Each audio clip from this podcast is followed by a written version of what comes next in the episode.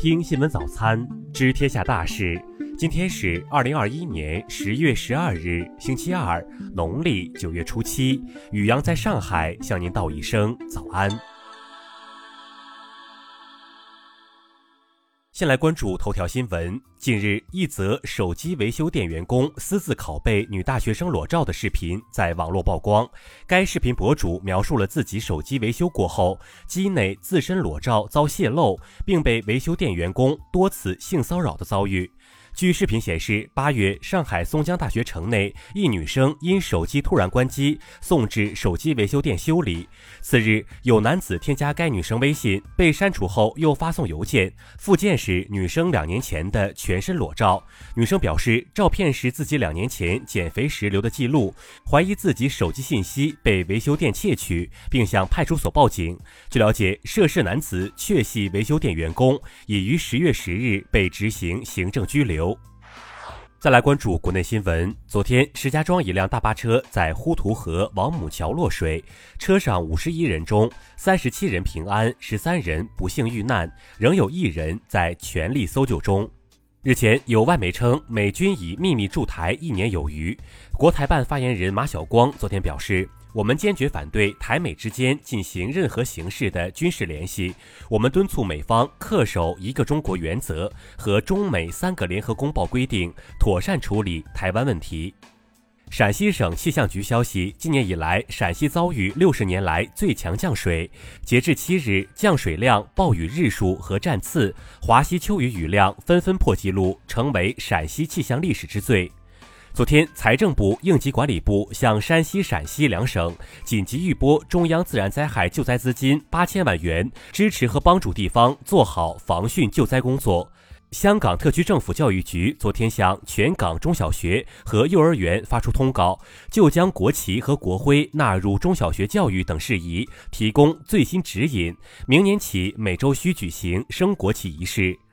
央行近日发布了《征信业务管理办法》，将于明年一月一日起实行。个人交易、社交、上网痕迹等都将纳入监管。日前，青岛市中级人民法院对饿了么诉美团不正当竞争纠纷案作出一审判决，美团被判赔偿一百万元。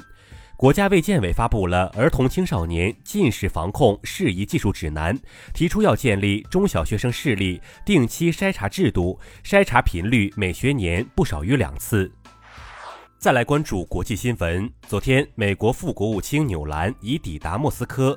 纽兰此访主要议题是构建稳定和可预见的美俄关系。此外，他还将与俄方讨论地区和国际热点问题。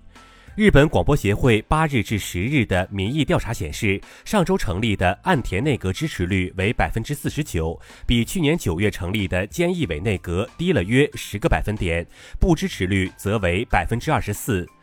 当地时间八日，一名亚裔女护士在纽约时代广场遭一名男子推倒在地，头部严重受伤，送医抢救无效后死亡。近日，法国一名十九岁的年轻人在进入医院时出示了总统马克龙的健康码。医院保安察觉后，报警将这名年轻人逮捕。法国于八月九日正式启用健康码，冒用他人的将被处以七百五十欧元罚款。前两天，美国西南航空公司取消了近两千架航班，并有近一千八百架航班出现延误。有报道称，航空公司员工不满公司要求在十二月八日前全面接种疫苗，导致大面积病休和罢工，导致停摆。喷发近三周后，西班牙拉帕尔马岛老昆布雷火山九日出现新裂缝，岩浆从山坡上倾泻而下，涌向一座工业园区。近日，美国一些学生在社交媒体上发起掌掴老师挑战，造成多名老师受伤。一些学生因为涉嫌殴打被警方逮捕，有一名学生因此面临重罪警告。伊朗媒体报道，伊朗外长敦促韩国解冻支付给伊朗的石油货款七十八亿美元，否则将考虑禁播韩剧。此番表态也引起一些伊朗网友的调侃。再来关注社会民生新闻。十日，辽宁本溪女子赵某翻过公交安全门，持羊角锤猛砸司机脑袋。警方昨天通报，赵某患有精神疾病，当天在母亲的陪同下正乘车前往医院看病。合肥警方近日发布通告，公布十九名涉黑嫌疑人照片及个人信息，其中一名叫李腾的嫌疑人是第十五届亚洲运动会武术散打五十六公斤级冠军。目前，李腾尚未到案。福建一刑满释放男子郑某酒后在闹市区抱走三岁小孩，被家人发现抢回孩子并报警。近日，郑某犯拐卖儿童罪未遂，被判有期徒刑八个月。十日，福建莆田发生重大刑事案件，造成两人死亡、三人受伤。五十五岁的欧某中有重大作案嫌疑。昨天，警方发布协查通报，对提供线索、抓获嫌疑人者将给予奖励。国际小行星中心近日最新发布了该台发现的一颗新彗星，这是中科院紫金山天文台发现的第七颗彗星，也是第五颗以紫金山命名的彗星。再来关注文化体育新闻。昨天，中国 U22 国家男子足球队宣布，由于疫情防控和航班限制等原因，无法按计划抵达赛地塔吉克斯坦，遗憾退出亚洲杯预选赛。十三日凌晨一点，国足将在十二强赛中应战小组榜首沙特队。据报道，乌兹别克斯坦裁判塔坦舍夫将执法本场比赛。他在沙特三比一击败越南队的比赛中判罚引起了一定争议。国家文物局昨天发布消息，连日来山西大部分地区出现强降水天气，一千多处文物出现险情。国家文物局派专家组实地勘察。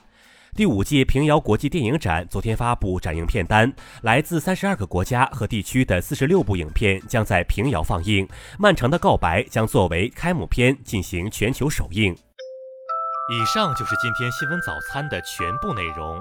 如果您觉得节目不错，请点击再看按钮。咱们明天不见不散。